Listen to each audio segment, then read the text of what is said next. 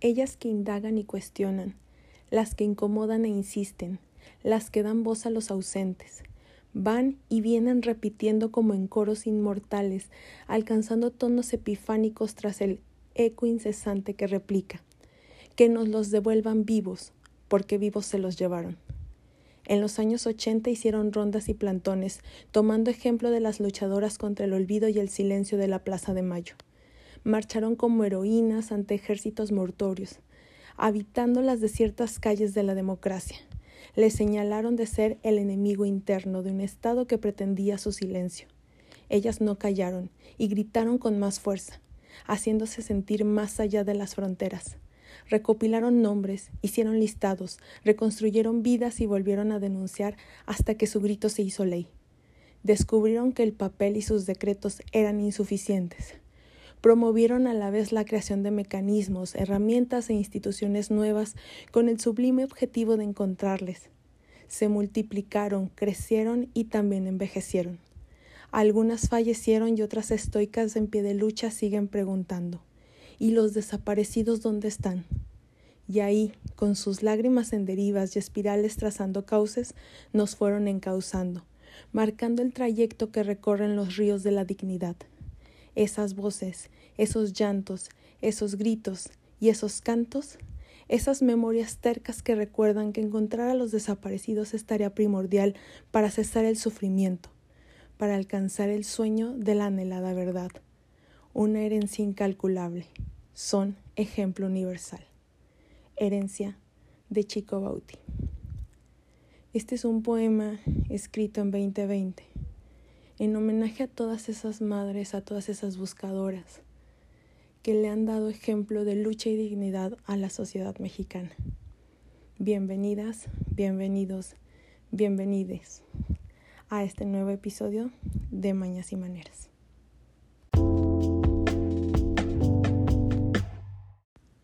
El día de hoy comenzamos un episodio porque Jalisco nuevamente inicia la semana de luto. Y digo nuevamente porque es algo que sucede diario, diario, diario sin cesar. En Jalisco desaparecen 17 personas al día. 17 personas tenemos una crisis de personas desaparecidas con más de 15.000 solo en nuestro estado. ¿Y quién les busca? ¿Por qué volteamos hacia otro lado? ¿Por qué pareciera que estos temas no son tan ajenos? Bueno, creo que cuando nos acercamos a la versión de es que andaba en algo, de que a las personas que les pasan este tipo de situaciones es porque tenían algún vínculo con el crimen organizado, discursiva que ha seguido los distintos gobiernos para excusarse de la justicia que merecen todas estas personas, discurso que también nos sirve a la ciudadanía en especial, porque el pensar que todas estas personas que a diario dejan un hueco en sus familias, dejan un hueco en sus trabajos, con sus amistades, pensar que las y los desaparecidos estaban metidos en algo turbio, estaban trabajando en la delincuencia organizada, tenían algún tipo de deuda de drogas o no lo sé, cualquier cuestión que les pudiera involucrar con algún cártel de la droga, hacen malamente una sensación de tranquilidad en el grueso de la población. Este pensar que es una cuestión entre grupos delictivos y autoridades. Esta frase que se ha perpetuado desde la última década que es se están matando entre ellos, se están desapareciendo entre ellos, hace que las personas de a pie sintamos quizá que podemos ser inmunes ante esta situación y eso nos genere una falsa seguridad de que eso solo le pasa a la gente que desde la conciencia colectiva, sin ningún juicio, sin ninguna evidencia, sin ninguna sentencia, anda en malos pasos. Y estos malos pasos los pongo entre comillas. Pero ¿hay alguien que merezca eso? ¿De verdad hay alguien que merezca ser desaparecido, torturado, asesinado, torturada, asesinada, violada, desaparecida? Sea lo que sea que una persona hiciese, para eso vivimos en un estado de derecho, en donde el destino debería de ser un juicio, un juicio justo, un castigo, una sentencia, no la angustia de que no están. ¿Qué pasa cuando este discurso de que solo están pasando entre grupos delictivos, de que solo le está pasando a las personas que algo debían, se cae? ¿Qué pasa cuando ya no encontramos consuelo en ese criterio de excepción que no debería de ser consuelo?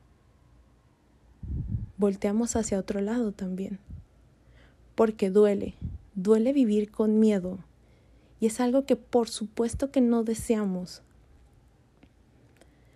La noticia de Eduardo Salomón, la noticia de este menor de edad, de este adolescente de 16 años, que se encontraba en su casa cuidando a sus hermanitos, cuando escucha que quieren forzar la puerta de su casa.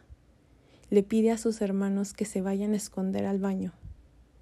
Y por error al menos eso dicen las autoridades, es levantado por un grupo de delincuentes y encontrado sin vida horas después. Nos conmueve y nos llena de rabia y de indignación como ciudadanía. ¿Por qué no? Eduardo no andaba metido en cosas malas.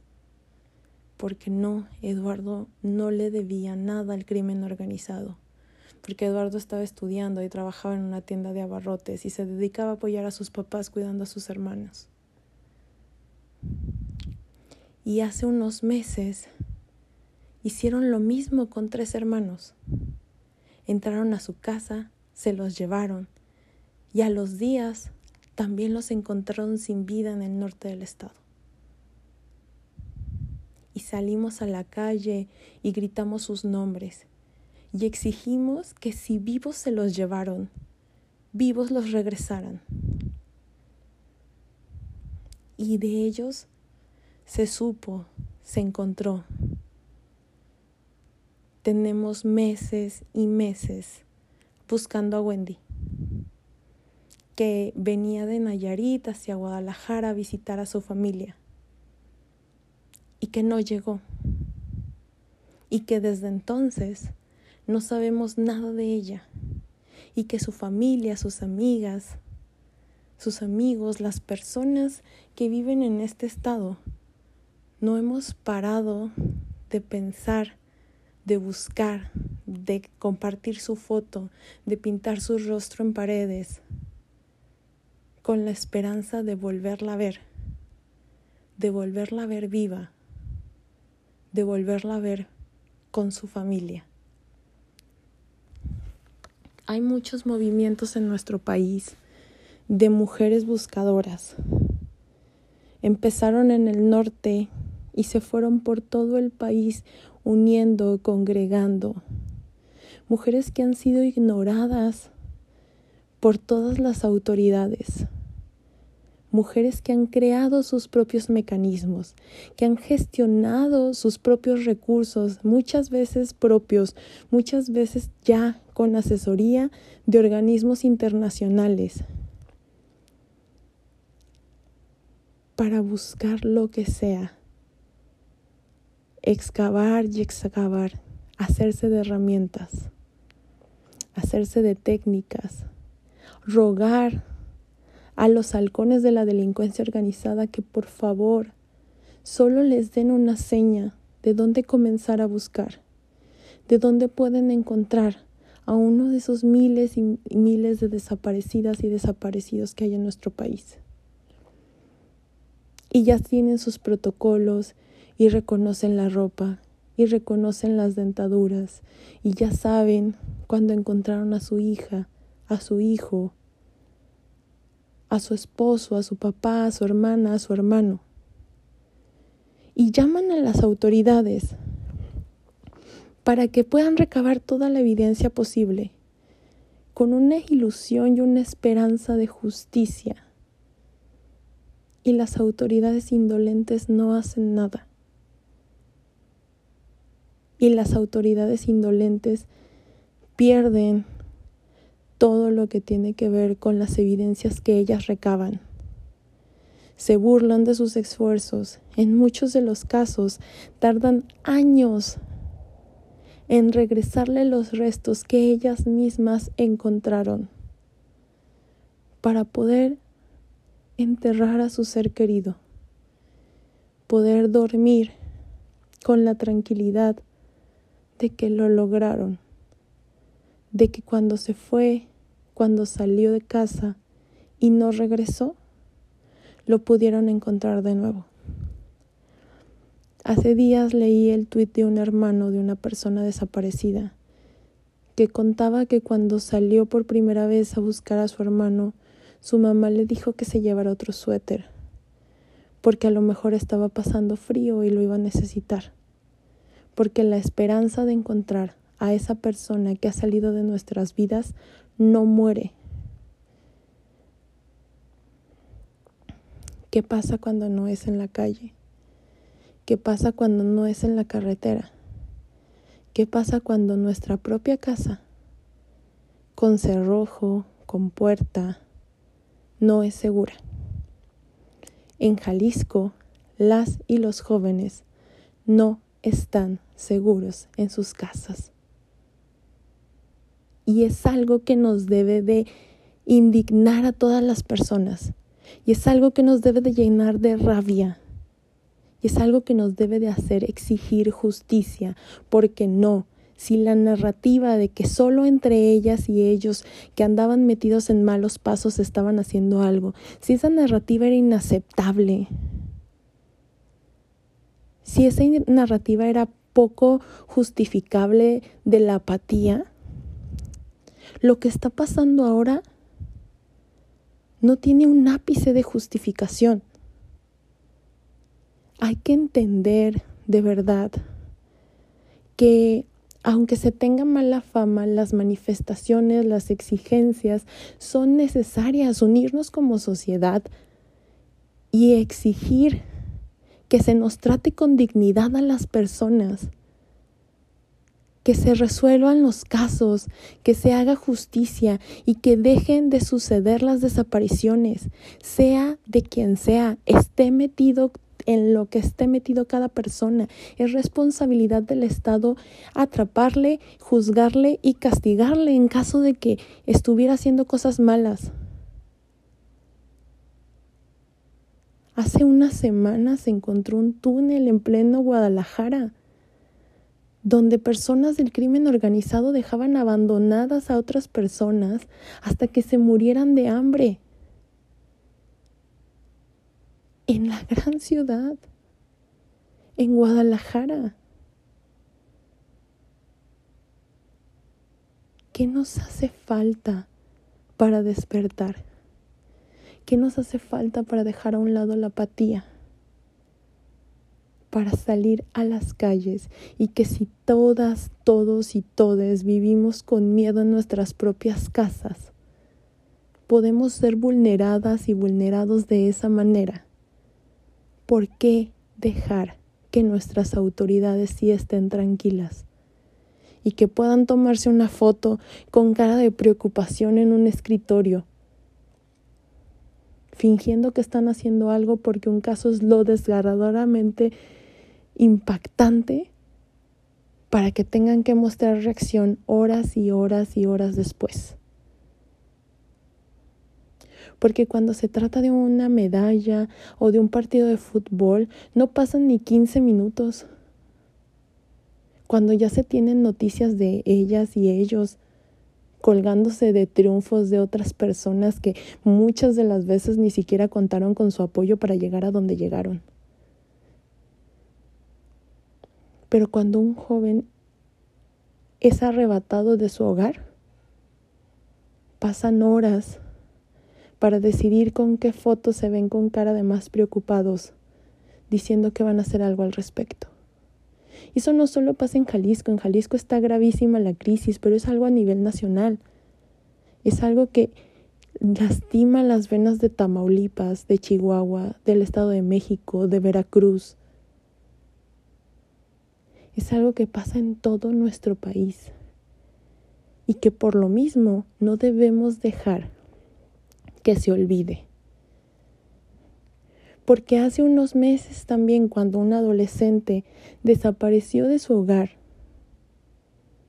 y se fue con una persona que le doblaba la edad, se dijo que era culpa de los papás, que había que hablar con sus hijas e hijos cuando estábamos ante un evidente caso de grooming,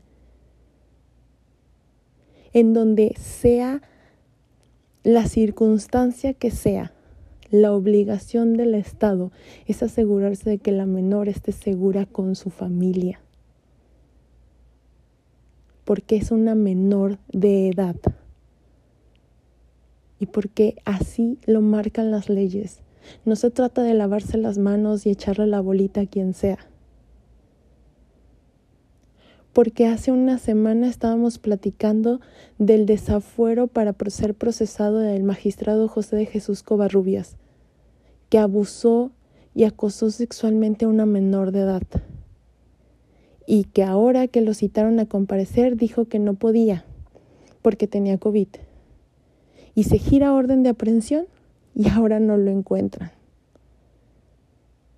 Porque el Estado no cuenta con los mecanismos suficientes para brindar y ofrecer todas las certezas de que se va a hacer justicia. Y no lo va a hacer si nosotros no lo exigimos.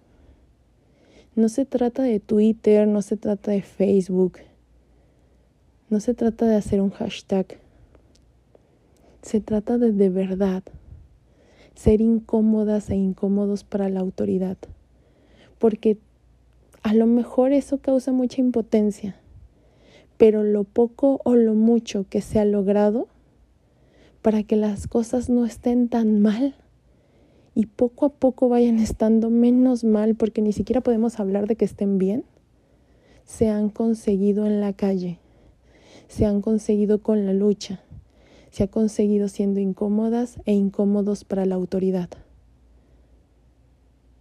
Porque el caso de las desapariciones en Jalisco no son tema de la delincuencia. Recordemos que el 5 y 6 de junio del 2020, decenas de jóvenes fueron desaparecidos por horas por elementos de la Fiscalía del Estado de Jalisco. Y luego Vuelve a salir el gobernador a decir que no, que fue un tema de gente infiltrada, que fue algo que se planeó desde la Ciudad de México para desestabilizar su gobierno. Y cuando se pide información vía transparencia de toda esta evidencia que el Señor dijo que tenía al respecto, se dice que no es cierto, que eso nunca existió y que no se sabe en qué están basadas esas declaraciones porque una vez más se trata de lavarse las manos, de esperar a que las personas se nos olvide y que llegue el siguiente caso que nos destroce el corazón para ver con qué otra cosa saldrán. Porque seguimos sin tener culpables de la desaparición de los tres jóvenes, porque tenemos todavía la esperanza de encontrar a Wendy, pero no tenemos posicionamiento de las autoridades, porque mataron a Eduardo a sus 16 años. ¿Qué más necesitamos para de verdad tomar un posicionamiento activo y honrar el trabajo, la lucha y la dignidad de todas esas mujeres y de todas esas familias que día a día renunciaron a todo lo que tenían por encontrar a sus desaparecidas y a sus desaparecidos. ¿Qué estamos haciendo como sociedad para decirles que no están solas? ¿No creen que ya les hemos dejado solas mucho tiempo? ¿No creen que ya han sido ignoradas por muchas personas? Cada quien reflexionemos si podemos hacer un donativo, si podemos hablar de este tema con nuestras familias, hablarlo en nuestros espacios de trabajo. No es cómodo, no es bonito. Todos y todas tenemos un montón de problemas en la cabeza. Pero es necesario y se los debemos. Se los debemos a ellas. Y si puedes salir y alzar la voz, no en contra de alguien, sino a favor de la justicia y dignidad que merecen estas personas, hazlo. Y espero que nos podamos encontrar en la calle, codo a codo, gritando las consignas que merecen. Porque como dicen y gritamos cada que salimos a la calle, ¿dónde están las desaparecidas? las queremos de vuelta y vivas.